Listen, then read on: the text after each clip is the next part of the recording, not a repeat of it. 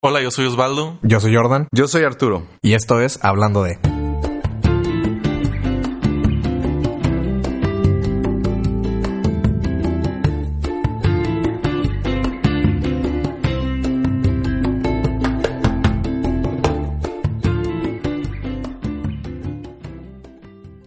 ¿Qué tal? Buenas tardes. Bienvenidos a otro episodio más del podcast Hablando de. El día de hoy vamos a tocar pues, la segunda parte del mismo podcast anterior que era el coeficiente emocional. Eh, no sé si gustas empezar, Arturo, explicando un poquito con la primera parte de los valores, que era parte de lo que mencionamos en el, en el podcast anterior. Sí, claro. Yo, buenas tardes a todos. También, hola Osvaldo. Hola, ¿cómo están? Ay, perdón, no los presenté, chavos. Ay, oye. Sí vino. Sí, no sí, fue, vino. no fue al mariachi. Se fue en el- No se fue al mariachi. Ah, el mariachi. Para los que no han escuchado el podcast anterior, vayan a escúchalo para que tengan el chiste del mariachi. Y escriban. Muy, muy gracioso, la verdad. En Instagram pueden comentar con el hashtag noviembre sin ti. Este, ahí estaremos en sus comentarios. Este, no, pues aquí muy feliz de estar con ustedes. Un gusto como siempre. Un gusto como siempre. Pero, ¿qué tal si no fueran por estas bromas? Sí, no, no, siempre me, me hacen recordar cosas que son bien agradables. Bueno, precisamente hablando de cosas agradables y de recuerdos es el tema de hoy. Este, bueno, la, la intención es este platicar acerca del de varios conceptos, ¿no? Uno de ellos es el de valores. Este, la, la, en el episodio anterior habíamos hablado que de repente, por ejemplo, ahí en la película de, de Intensamente, había ciertas escenas en la película que referían a las islas, ¿no? La isla de la familia, la isla de la honestidad, este, y esos son valores y son eh, eh, un es un factor importante a través del cual las emociones este se ven reflejadas Eh, si, han tenido oportunidad en la recomendación que hacíamos la semana este o las semanas pasadas en el episodio anterior decíamos que era importante que este vieran la película y, y que identificaran esos es- esos elementos no si tú no tienes claro qué valoras seguramente a lo que vas a enfrentarte es que no tienes tampoco claros tus factores de descarrilamiento y eso no te va a permitir entrar en el concepto de la conciencia. Entonces, este, ¿cuáles son los valores? Pues hay muchos, ¿no? La lealtad, la honestidad, este, en el caso per- per- personal, para mí el tema de la puntualidad es un valor importante, o fue un valor importante o ya no lo es, este, ahorita vamos a hablar de, de eso, pero dado que en mi formación de adolescente, en el grupo en el que yo me formé, yo era scout, entonces yo me formé en un grupo en donde la disciplina y en particular la puntualidad era un valor importante. Si tú no llegabas temprano a la reunión, siempre había un castigo, ¿no? Entonces, como no me gustaban los castigos, creo que a nadie, pues procuraba llegar temprano. Ahora, o durante algún tiempo, se vio reflejado para mí, porque para mí gente que no llegaba temprano a una reunión me hacía pensar, este, con ese valor que estaba faltándome al respeto, que, que no le era importante para, para este, mi persona, pues el hecho de llegar tarde, ¿no? Entonces, este, y, y, y eso ser- ese era un factor de descarrilamiento porque evidentemente cuando alguien llegaba tarde, pues yo me enojaba y ya empezaba mal plan la reunión, etcétera, etcétera. Eh, yo creo que es importante identificar aquellos valores que nos, nos llevan a, a esos factores y que de alguna manera este cuando los empiezas ahora a trasladar a la parte esta de todo importa para nada importa pues obviamente te empiezan a dar sentido. O yo digo pues que la gente llegue tarde no o sea no me afecta este ya no es un algo que me cambia este mi día eh, ya puede suceder. Y, y, obvio también hay límites en el caso por ejemplo de la honestidad digo tampoco es algo que me pone mal plan pero sí, eh, seguramente no me gusta, por ejemplo, el tema de los impuestos, ¿no?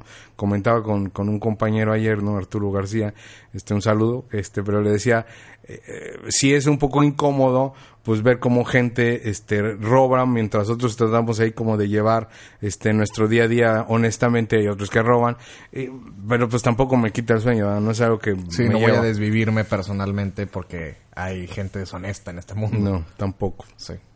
Así es, entonces, bueno, ese es el concepto de los valores. Y yo creo que cuando platicamos de esto en su momento, ustedes cada quien identificaron el suyo, ¿no? Sí, yo ahorita sí, son esto no, no, no recuerdo cuál era mi valor. No sé, tú, Osvaldo, si recuerdas. No recuerdo en qué momento, pero creo que el de ahorita el que puedo eh, acoplar a mi, a mi situación, creo que es la empatía. Creo que la empatía es la que ahorita lleva sobre todo los valores en mi vida. La llevo por delante en cuestiones de, pues a final de cuentas, no nada más tratar de... Obviamente todas las, las demás valores son importantes, pero siempre llevando la empatía hacia un lado de, bueno, no sabes qué está pasando la otra persona que está enfrente de ti, no sabes si está pasando por un mal momento, a lo mejor la situación, la forma en que te hablo en cierto momento es por, por algo que le pasó hace dos días o a lo mejor tuvo un problema. Bueno, tratar de llevar esa empatía a ver es- ese lado y también por el lado de ponerte en, el papel, en el- los zapatos de los demás de, pues entonces todos tenemos situaciones distintas y todos tenemos nuestras, eh, no sé, si- nuestras situaciones. Por ejemplo, recuerdo hace unas semanas con alguna persona estuve discutiendo el tema de que a mí me molesta mucho la frase de la, la gente que dice que los pobres son pobres porque quieren. Ah, eh, esa frase creo que es demasiado simplista como para, para un tema que es demasiado complejo de que ah, no, no realmente yo dudo mucho que una persona que, que vive en pobreza extrema sea pobre porque quiere, o sea, no creo que esa es su decisión estar ahí. Hay muchos factores que llevan a, que esa persona esté así porque pues antes de eso tiene que evaluar muchas cosas de su vida antes de poder pensar de bueno, ¿qué, qué ocupo para sal- sobresalir en cuestiones económicas, por ejemplo? Este, es un tema que pues al final de cuentas la empatía es lo que te lo da de, bueno, hay que ponernos en el papel de los demás y ver que pues esto cada quien vive una situación distinta y pues no por lo mismo debas de juzgar a todos como como tu vida o como con la baraja, como hemos hablado en los pasados eh, podcasts, no como la baraja que te toca a ti no quiere decir que todos tienen la misma baraja o una mejor.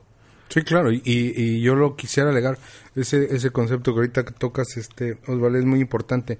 Me acuerdo de, un ejercicio que hicimos este, eh, en el diplomado que, he mencionado de, de liderazgo al estilo de los jesuitas, pero pusieron en la mitad del salón una caja, ¿no? Y era una caja en donde cada quien veía un lado diferente pero nadie tenía toda la película, es decir, nadie podía ver el todo del objeto. Y es muy, muy, este, cierto lo que dices, tú vas a poder ver solamente tu parte, la parte eh, evidente, ¿no? Y, y Como ahorita... la parábola de los ciegos y el elefante. ¿No has escuchado esa parábola? No. Bueno, eh, se, se trata exactamente de eso. Ponen a, a- creo que eran tres, cuatro ciegos y los acercan a tocar a un elefante. Ah, ok. Entonces, uno toca la trompa, Mm. uno toca la cola y uno toca un costado, ¿no? Entonces, los tres están hablando de un elefante. Y que la- si tú le preguntaras a cada uno cómo es un elefante, te va a decir, no, pues es como una víbora muy larga. Otro te va a decir, pues no sé, es como que chiquitito y peludito, su cola es muy chiquitita. Y otro te va a decir como que no, pues yo lo sentí y era algo muy, muy grande, ¿no? Entonces, a final de cuentas, todos estamos viendo lo mismo desde perspectivas muy diferentes. Sí, exactamente es eso. Y, y, y esto a lo que me lleva es eh, a pensar también que obviamente así como existen esas perspectivas diferentes, como cada quien tiene un valor diferente de las cosas, no puede ser que podamos concluir siempre en lo mismo. Claro. Entonces, no significa que hay una verdad absoluta, significa que lo que tú valoras es importante, lo que cada uno de nosotros valoramos es importante desde nuestra perspectiva. Y por lo tanto, y lo vamos a mencionar seguramente en alguno de los siguientes episodios, y, y eso nos da la- también la apertura para pensar que de pronto eh, te- tenemos que tener en mente que todos somos o tenemos la misma dignidad humana y nadie es más pobre que yo ni yo soy más rico que nadie. Al final siempre habrá alguien más pobre que tú o más rico que tú. Hoy te tocó vivir con eso y simple y sencillamente tienes que tratar de tra- tratar de resolver el, el- el- tu lado, ¿no? El tema de los juicios de si es o no es más pobre, pues creo que al final del día no abona mientras tú no hayas resuelto lo propio, ¿no? Este y, y yo creo que para para mi gusto esto una vez que has identificado tus valores te lleva al siguiente punto y es cómo eso entre el tema de la emoción, el pensamiento, el sentimiento, este, estos valores te lleva a actuar y, y a conducirte en la vida, ¿no? El concepto de la actitud y la conducta. Porque si ustedes recordarán cuando vimos el tema, este, o la película esta de William Wallace que, que hablaba de la actitud, la actitud puede ser a veces evidente, pero también muchas otras no puede ser tan evidente. Y solo para diferenciar ahí el concepto de actitud y conducta, este, pues tú puedes llegar, alguien puede llegar a ti y decirte, oye, Osvaldo, por favor, este, este es un asalto, me podrías dar tu cartera. Este, o alguien puede ser, este, llegar y decirte, a ver, hijo de tal por cual, necesito que me des tu cartera, esto es un asalto. Eh, la verdad es que la conducta es la misma, te está robando, pero la actitud es diferente. Y yo creo que en la medida en la que podamos ser conscientes de con qué emociones estoy viviendo y cómo estoy traduciendo eh, en el concepto de John Maxwell la actitud, este, se dice que es un sentimiento interior expresado en un comportamiento. Si yo logro interpretar cuál es ese sentimiento que traigo de manera consciente, entonces también voy a poder de manera consciente este, cambiar mi forma de actuar y por supuesto de conducirme. Eso hace una diferencia verdaderamente significativa, porque además, eh, como hemos platicado, ya cuando estás al frente de un, equipo, de un grupo o estás trabajando con un equipo, tienes que saber leer las diferentes actitudes de las personas si es que estamos buscando un objetivo común. Y hay veces que la actitud pareciera que es muy nice, que es muy buena, pero en realidad no sabes que detrás de esa actitud que parece muy nice, pues existe sentimientos de, incluso de depresión, ¿no? O sea, ¿cuántos actores no sabemos que de repente pues salen, actúan, porque eso es al final del día este, la personalidad que tienen que este, representar en su momento, pero la realidad es que por dentro se lo está cargando el payaso, ¿no? Sí. Entonces, este, eso también me, me lleva o nos llevará en algún momento de, de esta charla a platicar el concepto de la personalidad, ¿no? De la máscara que utilizamos.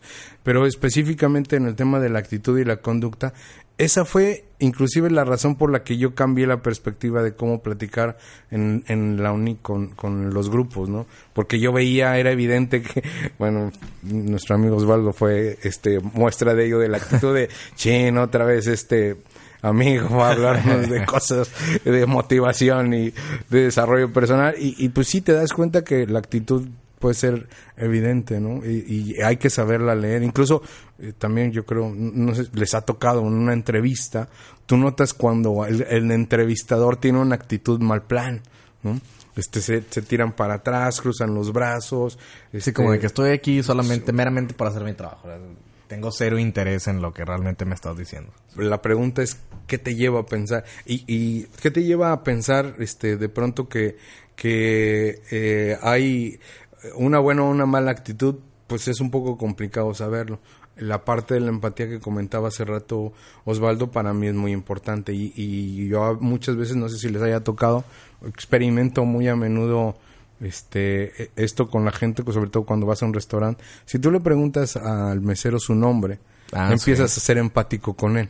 Ahorita lo acabamos de ver en la mañana. De hecho, yo llegué y no me acordaba bien. Según yo era Raúl y si llegué, ¿cómo está Raúl? Ah, ¿qué onda? ¿Cómo están? O sea, claro. evidentemente se acordó a nosotros porque creo que desafortunadamente a lo mejor es un gesto que como sociedad no se hace mucho, que es. Eh, y, lo había visto también en otro podcast este que hablaban sobre que tendemos a deshumanizar a la gente que, que está al servicio de ti en diferentes lugares, ¿no? Este, y creo que al, al darle su lugar y hablarles por su nombre, o sea la gente, la gente aprecia que recuerda su nombre, ¿no? De hecho, recuerdo que, que cuando mismo tocabas ese punto en, alguna de las charlas que hemos tenido, mencionabas que es, es una es una gran manera para cualquier discusión, o sea, eh, y es, también lo vamos a tocar un poquito más adelante por un tema de ego. A mm. todos nos gusta escuchar nuestro nombre, o sea, es, es, es, es, un tema de reconocimiento a la otra persona. Sí, sin duda. Y, y, lo mismo cuando tú llegas, no sé, seguro, probablemente les haya tocado que llegas a, a un, un, banco, por ejemplo, y ves a la, a la cajera este con una cara de no quiero estar aquí, qué hueva me da y además tú vienes a, a, quitarme el tiempo con preguntas absurdas. Cuando tú le dices, o sea, la saludas y le dices, por ejemplo, Dios te bendiga, o sea, la chava inmediatamente va a levantar la cabeza porque no es algo que está acostumbrado a escuchar y yo creo que eso este de alguna manera te, ayuda a ti como persona uno a cambiar tu actitud a cambiar tu forma de pensar y luego entonces a cambiar las recepciones que vas a tener de la vida, ¿no? Entonces, este, para mí específicamente el tema de actitud, este, y conducta eh, están evidentemente relacionadas, pero parten de la premisa de haber de manera consciente identificado tus emociones, tus sentimientos y, lo que valoras, ¿no? Y bueno, el, otro tema que yo creo que también este, está ligado, y también ahorita lo comentó Osvaldo, es también un tema de, de valores, actitud y conducta, este, empieza a, reflejarse la parte de la, de la pasión. O sea, lo que valoras este, te, es un elemento clave de la pasión y eso va a ser un punto de partida para tu propósito. Si, por ejemplo, no te gusta la injusticia social, este, y valoras que haya justicia social, eso te va a llevar a tener una pasión específica por hacer algo. Este, entonces, yo creo que es importante que lo tomemos en consideración. Y, también está ligado con otro este otro concepto que es la, la motivación no pero este ahorita ahorita hablamos de ello no creo que querías comentar algo. Ah bueno sí nada más para aclarar el tema de los valores que yo comenté el tema de empatía. En ese caso es porque pues es lo que me hace me hace checa a mí no o sea es lo que lo que siento yo. Pero al fin de cuentas cada persona puede llegar a tener un valor distinto que, que la guíe. No quiere decir que ah bueno si a mí me guía no sé por ejemplo la responsabilidad quiere decir que olvido la empatía o yo por seguir con la empatía olvido los temas de responsabilidad o de respeto. Simplemente es que hay, hay un valor en, sí que, te mueve que más. te mueve más. Pueden puede ser dos, pueden ser tres. O sea, al final de cuentas es eso, que hagas el, ejercicio de ver cuál es ese valor, o sea, cuál es eso que a ti te mueve por para, para vivir, o sea, en, tus situaciones de día a día, que es ese valor que llevas más adelante. Claro, y además genera el otro concepto que es la motivación. En su momento hablamos de los tres tipos de motivación, la motivación intrínseca, extrínseca y trascendente.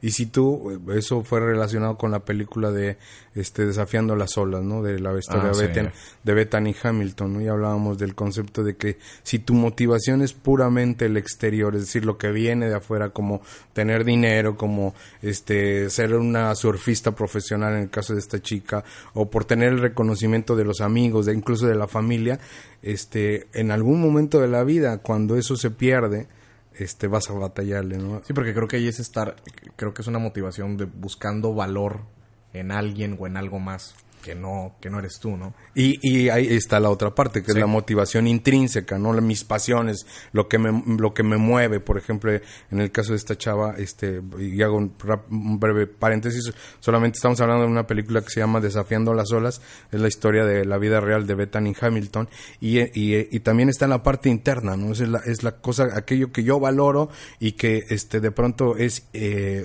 único en mí, como en el caso de ella, el, el estar constantemente todos los días en las olas o, esté surfeando. Entonces, el, el, tema, digo, no queremos platicar la película, pero pues si hay un evento durante la película en donde tus motivaciones internas y tus motivaciones externas desaparecen en un instante.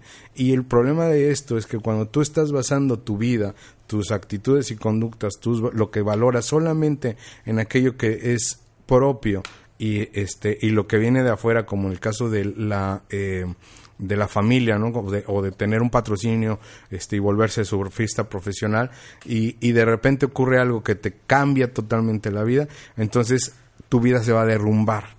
Y, y, lo, y lo vamos a ligar en el futuro con el tema del propósito. ¿Qué pasa cuando tu motivación es trascendente? Es decir, cuando no buscas en, en primera instancia el, lo, que mi ego, mi pasión me mueve, o lo que me da mi familia, mis amigos, el dinero, etcétera, etcétera. Cuando yo empiezo a buscar el más allá, pues entonces empiezo a trascender, ¿no? En la película, esta chava se da cuenta que hay cosas tan insignificantes como ayudar a una niña, este, que acaba de vivir, este, un tsunami, a recobrar la confianza y se da cuenta que es mucho más importante ese tipo de actos, este, que generan, eh, que se generan a partir del amor, este que todo el resto, ¿no? Eh, a mí hay una frase que me que me, me, gusta mucho al fin, casi al final de la película en donde eh, ella no gana la competencia pero este le dice a la a la que ganó, le dice, eres una excelente este, eh, surfista y la chava le dijo, Bethany, no hay nadie mejor que tú y aunque los jueces no hayan, este, no te hayan dado el triunfo, para mí tú ganaste. Y la verdad es que ese tipo de reconocimiento que no estás buscando, sino que te otorgan por lo que tú este, estás dando, es muchísimo más trascendente que ir solamente en una competencia a ganar, ¿no? Y, lo cual yo no digo que esté mal, ¿no? Yo, hago mucha referencia a la este e, e, extinta pasión que tenía Osvaldo de correr. ya, ya, va a empezar a hacer calor, ya va a regresar. Okay, okay. Pero bueno, si yo, yo, yo sigo haciendo referencia a ese proyecto que presentaste de este de, de hacer el maratón. Algún día seguramente Osvaldo nos platicará esa anécdota, pero había un valor, había una actitud y había una motivación para ese tipo de cosas que eran este, creo que en su momento totalmente más allá, de, e incluso ahorita me hiciste que acordara cuando yo le pregunté a Osvaldo, ¿y cuál es tu propósito de vida? Él decía, correr en la vida, yo voy, quiero ir a correr por el, mundo, mundo, por todo el mundo, y, y, me quiero casar, y yo decía, ok, ¿y te vas a llevar a la esposa a, correr? ¿O cómo va a estar la cosa? La voy a cargar. No quiero, no quiero decirles amigos cómo es la cara de Osvaldo en este momento, pero... La pueden ver en YouTube. La pueden ver en YouTube ahorita. Pero la verdad sea dicha, yo creo que, este, y ahorita ojalá nos pueda platicar un poco más Osvaldo del tema, pero la verdad es que eh, todo este tema de la motivación, la actitud, la conducta, este, están íntimamente relacionados y cuando te empiezan a caer los 20, así como en su caso a Jordan, el tema del, este, el sojo ahí en, Nueva, York, este, eh, la verdad es que no está mal, caes en, caes en cuenta que está bien tener sueños y no, es malo. De cuentas, era que lo comentamos en un podcast anterior de, es una meta. Claro. O sea, las, metas son buenas y, no están mal. Simplemente creo que cuando llegan a ser tu único foco, ahí empieza el tema, ¿no? Y, creo que ese tema de hablar sobre la motivación... O tu medidor de felicidad, o sea, de que esa meta sea la, la medición que tengas como la ah, felicidad. y, como lo comentaba Diego Dreyfus, como que lo del carro, compro el carro y es un... Ya lo saqué a la agencia... ¿Y, ahora, qué? O sea, y, y, digo, por ejemplo, a mí en lo caso me, me pasó cuando compré una una computadora que tengo ahorita que era pues, para jugar videojuegos. Me salió carísima y me acuerdo que la compré y era como que si no manches, la abrí, empecé, empecé a usarla y en cuestión de minutos fue como que... ¿Y ahora qué? ¿Y ahora qué? Me pasó lo mismo cuando cambié de teléfono, fue de que no, quiero ese teléfono, lo compré, como que, ah, sí, muy padre. Y ahora después como que... ¿Y ahora, qué? entonces, eh, digo, yo, yo tengo la fortuna de haberme dado cuenta de eso. Digo, bueno, eso quiere decir que en realidad eh, ya, ya me di cuenta, o sea, soy consciente realmente de que las cosas materiales sí te pueden dar un gusto, digo, y se vale tener metas por ir llegando más lejos, pero simplemente es un... Eh, el, que yo pueda reconocer ahorita que eso ya no me, no me aporta de verdad valor, me ayuda a mí a prevenirme de hacer gastos el día de mañana más grandes en cosas que diga como que, ¿y para qué me compré este carro? o porque compré esta casa aquí. Y, y, ya entra un tema de apariencias y mil y un cosas más, ¿no? Eh, y, creo que esto recae un poquito más a lo mismo en tema de autoconocimiento. Sí, al final de cuentas creo que es eso, ¿no? El, saber qué es lo que realmente uno quiere, no lo que espera, los demás esperan de uno. O sea, siempre el tratar de... Bueno, también recuerdo, no me acordaba de eso que mencionaste ahorita de, cuando le mencioné ese propósito de vida. Así como Jordan ya compartió su historia del... Yo también tenía un propósito de vida medio extraño. Y en no medio. En, aquella época me gustaba, me gustaba mucho correr y era prácticamente nada más. Correr después de asaltar gente. estudiaba y después o sea, llegaba a mi casa y me ponía a correr. Yo me acuerdo que una vez, este, Osvaldo, eh, para la gente que es de Monterrey, eh, Osvaldo vive cerca de, Paseo La Fe, no lo vayan a secuestrar. Este, eh, nosotros estudiamos en la Universidad Autónoma de Nuevo León, entonces Osvaldo se... Porque ese, no me acuerdo que era muy tarde y Osvaldo tenía su obsesión por correr. Yo me acuerdo que dijo, es que si me voy en camión a mi casa o en Uber, ya es muy tarde y no voy a alcanzar a ir a correr. Pues se fue corriendo de la uni en zapatos, de vestir, corriendo desde la uni hasta su casa. Ah, sí, es cierto, no me acordaba de eso. Ok, eh, ahí ven lo extraño de su propósito. Si quieren ver cuánto corrió y pongan el pin de Ciudad Universitaria a, a, Paseo La Fe si vieron a, a, un joven de color, eh, un, posible Usain Bolt yo quería de ser, vestir. Yo, quería ser Forrest Gump y, o sea, correr por todo el mundo. Sí me recuerdo que había días que me salía de mi casa y me tocaban entrenamientos largos y me iba desde mi casa hasta Fundidora, llegaba al museo acá de historia y luego ya me regresaba, me aventaba 32 kilómetros y pues eran entrenamientos que tenía que hacer. Y en aquella época, o sea, me gustaba bastante y me sigue gustando mucho correr. Ahora, no lo hago por ya temas de que pues, ya no tengo tanto tiempo como antes. No, el vicio, ¿no? También, el vicio eh, limita. ¿sí? Las, las cubas son no se llevan bien con el Powerade, no se combinan bien. Este, bueno, no es cierto, no, es, cierto, mamá. No, es cierto, mamá. No dejes caso de Jordan. Saludos a la mamá de Juan. una disculpa por la semana pasada, señora. Yo creo que Osvaldo debería usar este medio, este podcast. mucho, no. Para pedirle una disculpa a la mamá de Juan. Una disculpa a la mamá de Juan si nos está escuchando. Ella sabrá por qué. No fue mi culpa, fue Jordan. Este, bueno, y ya perdí el foco. ¿Qué estaba diciendo? Se me olvidó. Ah, traes foco. Este, lo, no, lo, de tu pasión, de tu propósito de vida de correr. Ah, sí. Eh, yo, yo en aquella época pues era lo que me gustaba. y dije, ah, pues esto es mi propósito de vida. Yo quiero correr por todo el mundo porque veía que había carreras por, todo todos lados y había maratones. Y dije, ah, yo quiero ir al maratón de Atenas, donde inició la, la carrera. Y pues eh, en ese momento cuando Arturo me- nos, nos empezó a platicar de ese tema de cuál es tu propósito de vida, dije, ah, pues ese, ese. Por aquí, sí. Y luego, pero ¿qué más? Que, ah, no, pues me gustaría, más. me gustaría casarme y tener Hijos familia. Y, y así, y Arturo me dice como que, bueno, y entonces, ¿y cómo va a ser? O sea, ¿cómo, cómo vas a tener hijos y familia y te vas a ir a, a otro a otro país cada cierto tiempo, cada mes, cada dos meses? ¿Y cómo lo haces? ¿Que- ¿De qué vas a trabajar como para que te dejen irte cada mes a De otro, de vacaciones a... Ay, que- Pues decías, hay que trabajar, hay que trabajar. Hay que trabajar, o sea, y no, o sea, eh, al final de cuentas es eso, o sea, eh, en ese tenía una motivación que pues, era básicamente en el en mi pasión, que era el, el correr, o sea, la motivación estaba ahí, pero al final de cuentas no estaba analizando muchas cosas que van detrás y a, eso voy. La motivación, si no está respaldada de, de algo y de un plan, pues al final de cuentas es lo mismo, nada más te vas a poner a correr, a dar vueltas en círculos, que fue algo que en aquel momento llegué a ver hasta que pues, ya me di cuenta de que ah, Buena analogía, correr en circo. correr en círculos. Al final terminas corriendo en círculos. Con- con- terminas corriendo en una caminadora donde no avanzas nada.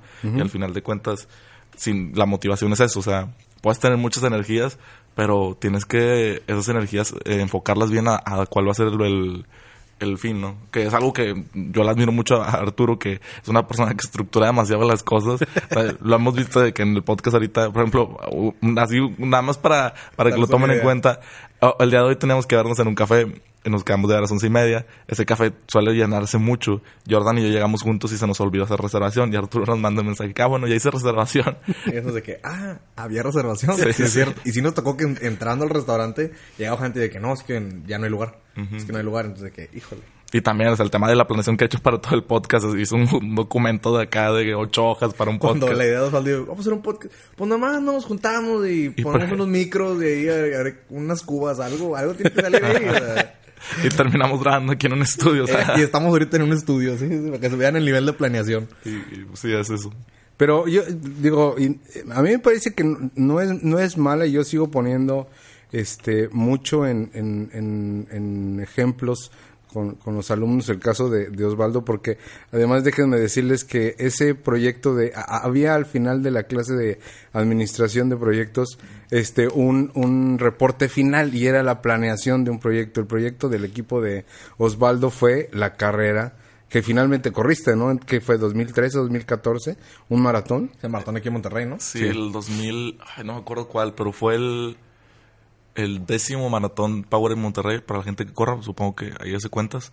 Eh, sí, en esa época yo ya estaba corriendo, pero tenía distancias media- medias como 21 kilómetros o cosas por el estilo. Y mi, mi plan era correr en diciembre ese maratón. El- en nuestro se- semestre, fue agosto, diciembre. Sí. Nuestro semestre fue de agosto diciembre. De hecho, se acaba el semestre y fueron como 15 días después cuando se fue a la carrera. Y sí, o sea, realmente sí me sirvió como la planeación que hice para el proyecto. Porque ya cuando llegó a la hora del maratón y que al final de cuentas ya corres, fue porque fue mi primer maratón, que lo corres y es algo completamente distinto a lo que esperabas y te terminas así casi llorando. Este, ah, menos yo porque en ese no iba tan preparado como deberme haber preparado. Y, y pues sí, o sea, sí, sí recuerdo que en ese momento lo hicimos en trabajo en equipo y yo les propuse que, ah, bueno, mira, yo voy a hacer esto, ¿qué tal si me ayudan a hacerlo? El ego. ¿Qué tal si hacemos el proyecto del equipo sobre mí? Sobre mí. Qué mejor idea. Qué mejor idea. Hablemos más de mí. Y, y- y lo, lo podemos ligar precisamente con el otro tema que, que hemos estado comenzando, comentando, que es la personalidad y el Sí. ego. O sea, todos también, así como tenemos nuestras propias motivaciones, tenemos nuestros valores, también terminamos teniendo nuestra propia personalidad. Y eso es un algo que tenemos que entender para, para en, el, en el autoconocimiento. Tenemos que entender que, eh, pues, Dios nos hizo así, Dios, Dios nos dio una serie de características, otras las fuimos adquiriendo. Hay temas de, hay, hay muchísima información al respecto, pero está el tema de los temperamentos, el tema del carácter, del criterio y todas esas cosas que se van acumulando a lo largo de tu vida. Este, y algunas cosas las puedes cambiar, otras no las vas a poder cambiar. Por ejemplo, específicamente, eh, mi esposa me dice que, este, saludos a Ani, mi esposa, este, eh, me dice eh, que, que yo soy cuadrado. Este, tenemos- ya creo que había dicho, hay un chiste local de que cuando yo llego y digo que vamos a comprar platos y sugiero que sean platos cuadrados, me dice, no, más, ya, ya más cuadrados ya no. Yo soy como acaban de decir Osvaldo y Jordan, muy cuadrado, muy estructurado. Entonces, eh, pues eso es algo que no va a cambiar cambiar en mí, esa es mi naturaleza, porque además mi papá es así y mis hermanos son así, algunos de mis hermanos son así, este, que tenemos esas características genéticas que no van a cambiar. Claro. Este, y eso lo debo de entender, es parte de mi personalidad. Hay otras cosas. El, el personalidad viene de, de, de, este máscara. Es, es, eran los personajes, eran las máscaras que se utilizaban en la época de los griegos. De ahí viene el concepto. Entonces eh, nosotros también tenemos diferentes personalidades y adquirimos diferentes personalidades en función del medio ambiente en el que nos estamos desarrollando o del evento en el que estamos este, interactuando. ¿no? Obvio.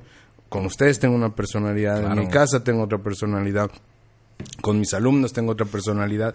Y, y, eso no significa, ojo, que sea que pierda la integridad. Exacto. Es decir, son diferentes facetas, matices de nada, ti. Es, es, es, me gustó eso. Son matices de ti. Pero hay una estructura, una forma, una integridad que no debería de perderse. Porque si no, entonces estaríamos cayendo en el otro extremo que sería, pues eres este hipócrita, ¿no? De claro. alguna manera. Entonces, este, yo, yo creo que es importante en este también tema del autoconocimiento identificar cuál es mi personalidad. O sea, a, a, mí, ahorita acordé, me acordé que en alguno de los cursos que tomé con, en la empresa, hubo un ejercicio en donde, eh, dentro de los muchos que existen, este, hay, había uno de que te identificaban tu personalidad, ¿no? Y había analítico estratega, analítico no sé qué, y, y eran incluso hasta de colores. Y, y yo ah, fui el, el, el, que me pasaste que era azul, rojo, azul, verde. rojo, verde y sí, amarillo. Ya, ya me acordé. Y entonces me dio mucha sí. risa porque yo fui el único, el único en todo el grupo, éramos como 30, que mientras unos tenían analítico, o sea, verde y amarillo, verde y azul, Ajá. azul y no sé qué, yo fui el único azul, azul. Sí. Es decir, soy analítico, analítico eso es una característica una personalidad que voy a llevar con ustedes, lo acaban de decir, uh -huh. a este, en las clases, en el grupo de la iglesia en el que estoy, es decir, en todas las partes en donde me, me desenvuelvo, pues esa es una personalidad que no cambia, ¿no? Y no está mal, así sí. es, ¿no? De, de hecho, es, es, es, bien interesante que estamos tocando este tema porque justo ayer eh, nos juntamos con, con, nuestros amigos y eh, estando ahí platicando con la novia de uno de ellos, me, coment, me, me, hizo un comentario que, que, me, que me llamó mucho la atención. O sea, porque me dijo que, oye, a veces veo tus historias en Instagram que subes y eres, y, y eres una persona completamente... Que por cierto, sigan Osvaldo en Instagram como arroba Osvaldo Gaona. Que me, dice, me sorprende mucho tu, tu forma de, de, de, ser porque en, en Instagram haces una, eres de una forma, porque pues suelo compartir mucho de la música que me gusta y cosas así, pues que es una persona y, y aquí eres bien distinto. Pues obviamente, si estoy en un ambiente de fiesta, pues claro. no me voy a poner a hablar de trova y no me voy a poner a hablar de... de... ¿Qué pasa? O sea, admitámoslo, también pasa. Ya a las 3 de la mañana. De, antes es... del María. Eso, ese, es, ese es tu factor de descarrilamiento, Osvaldo. Yo creo que la trova Arjona y Sabina te están llevando a pedir mariachis. Yo creo que disco está al punto. Bueno, ya cambiamos el tema en mariachi. Este, y, y sí, me, me, comentaba eso, de que me, me, saca mucho de onda que, porque... Es muy distinto. Dices, porque, no, y hasta ella me dijo que, porque, o sea, estás, estás proyectando una personalidad falsa tuya en, en internet. Sí. Le digo, no, le digo, no es eso, o sea, simplemente no. es que obviamente no voy a ser ahí como soy aquí con ustedes porque pues son diferentes situaciones. Ahorita aquí en un ambiente de fiesta y pues estamos escuchando reggaetón, no me voy a poner a hablar de Aristóteles, o sea, cosas así. Porque... Sí, estamos en un ambiente, eh, y hace rato lo comentamos, eh, lo como le da la olla de presión, ¿no? Mm. O sea, que, que, y, que incluso la sociedad nos, nos ha inculcado ese, ese sentimiento de avanzar, avanzar, avanzar, no te dejes, siempre para adelante. No, hay momentos en los que simplemente es de hacer nada. Uh -huh. y, y, muy probablemente el fin de semana, la, uh -huh. la, fiesta con los amigos, es el, es el momento perfecto para hacerlo.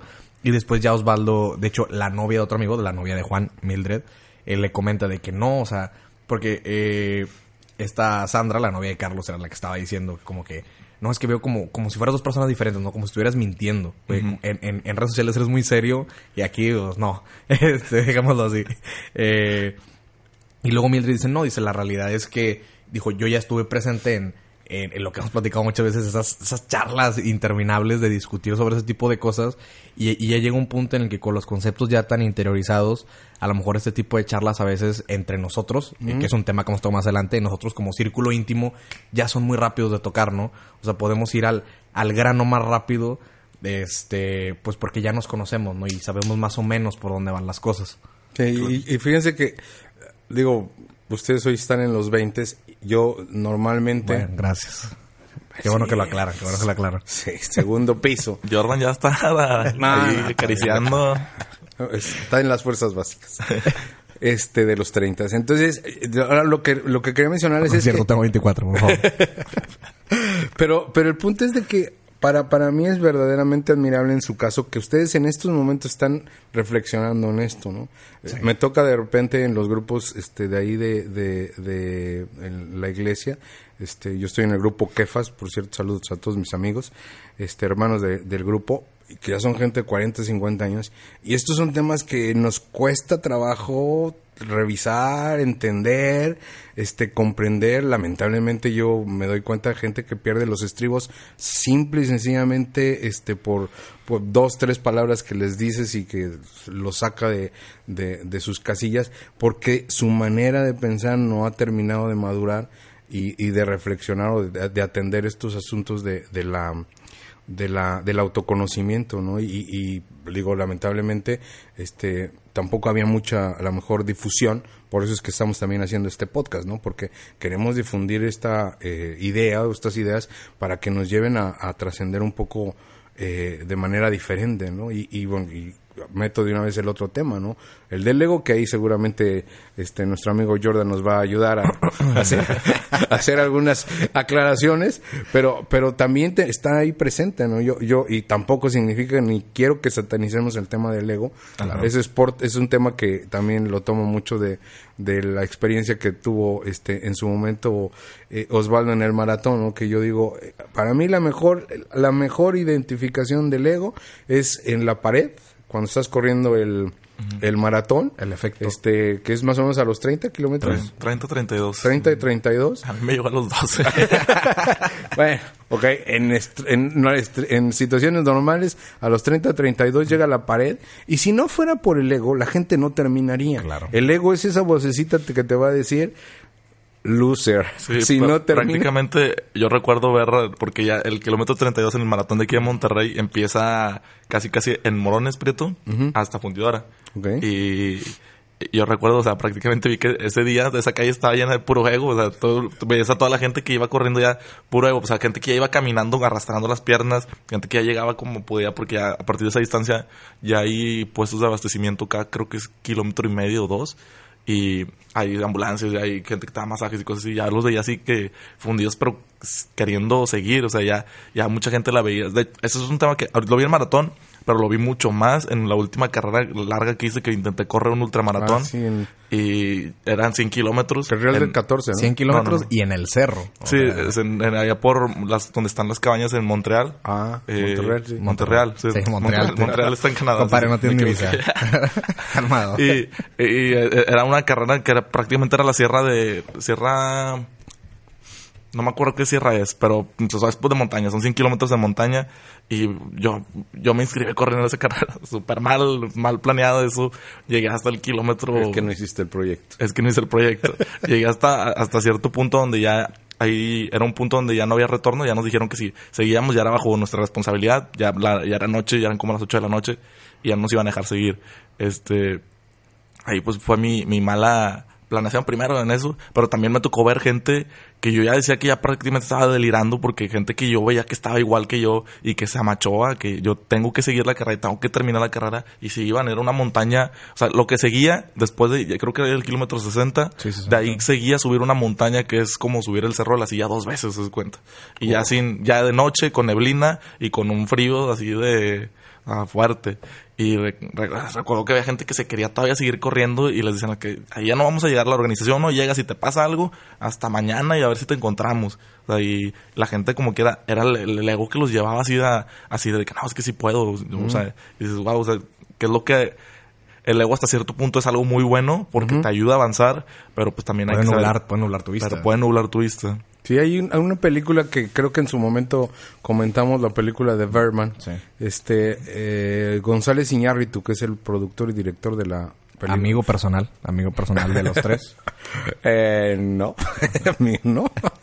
pero bueno, González Iñárritu, creo que fue el director, no sé si el productor, pero sí es el director. Y él dice en el, en, en el texto este, de la presentación de la película, esta es una oda al ego, es decir, la obra maestra del ego, porque efectivamente si ven ahí la trama de la película se darán cuenta que hay una vocecita que le está ah, gritando al, al, este, al actor, ¿no?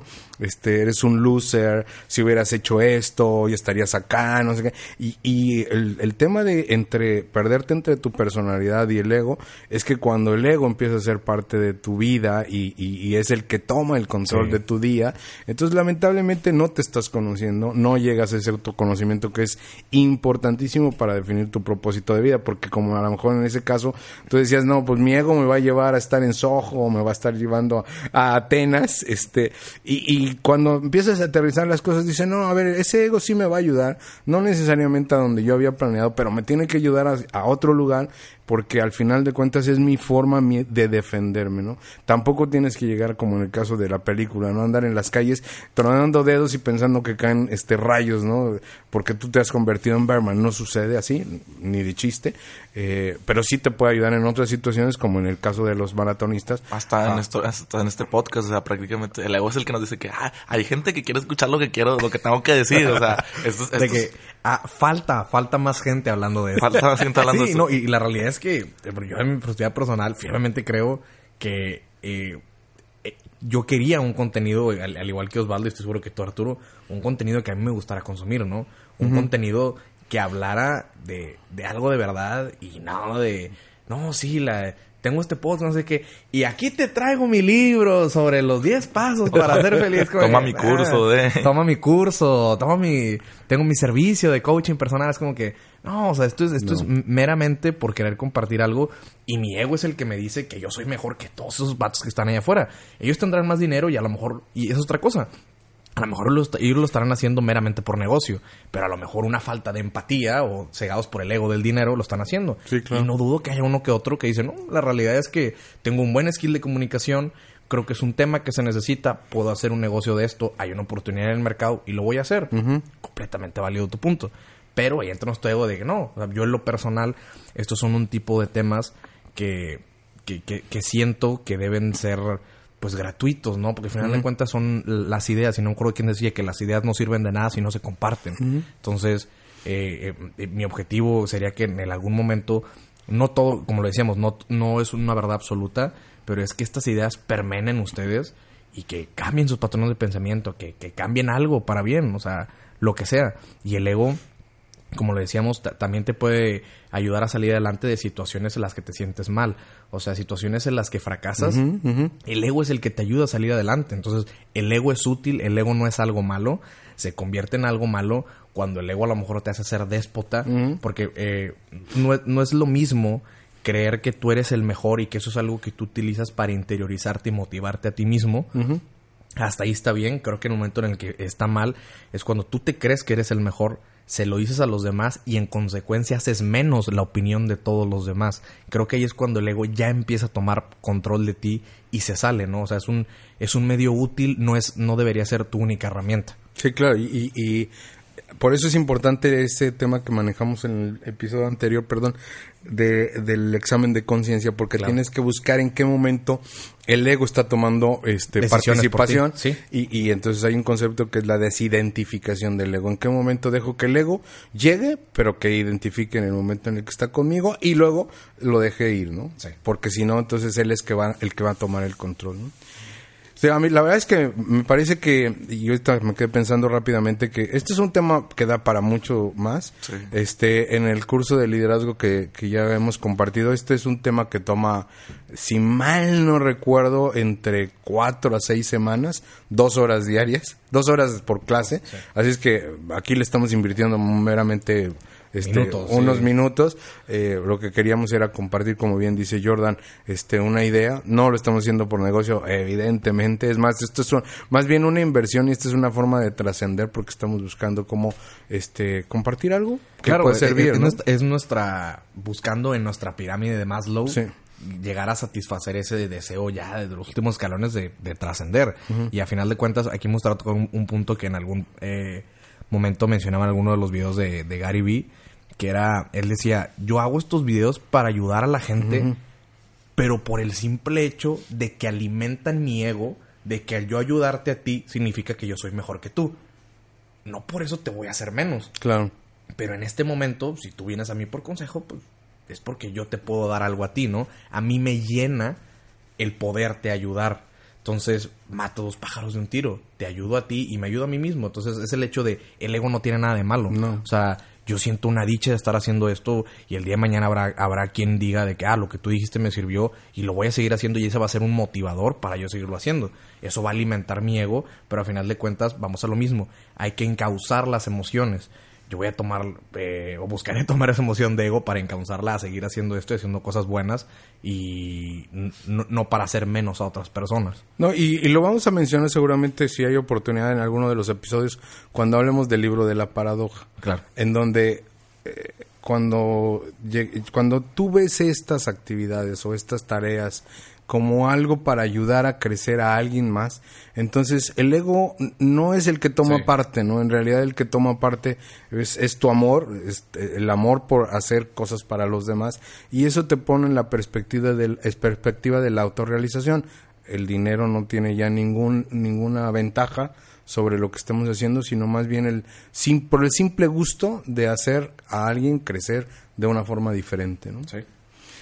Y pues bueno, yo, este, si me lo permite, me gustaría hacer el call to action de eh, el ahora qué, ¿no? Y ahora qué. La tarea. To- toda esta, este rollo está muy padre, pero como dice Osvaldo, y la tarea, ¿no? Entonces, el ahora, este, qué de, de este episodio que nos gustaría invitarte a hacer es, pues, que te hagas tres preguntas. Uno, ¿sabes cuáles son tus valores?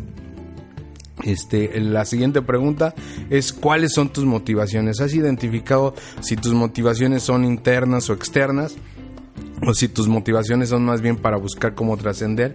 Y finalmente, si de alguna manera has identificado cómo te maneja o si te ha manejado en algún momento el ego, ¿no? Entonces, esto nos gustaría que lo reflexionaras y que nos lo compartieras en, nuestro, este, nuestros medios ahí en las redes sociales. ¿Algo más? No, yo creo que sería toda una muy buena, muy buena charla. Sí, igual creo que quedaron temas pendientes que creo que algún punto, en algún momento vamos a volver a retomar, ¿no? Así es. seguir hablando. Pero bueno.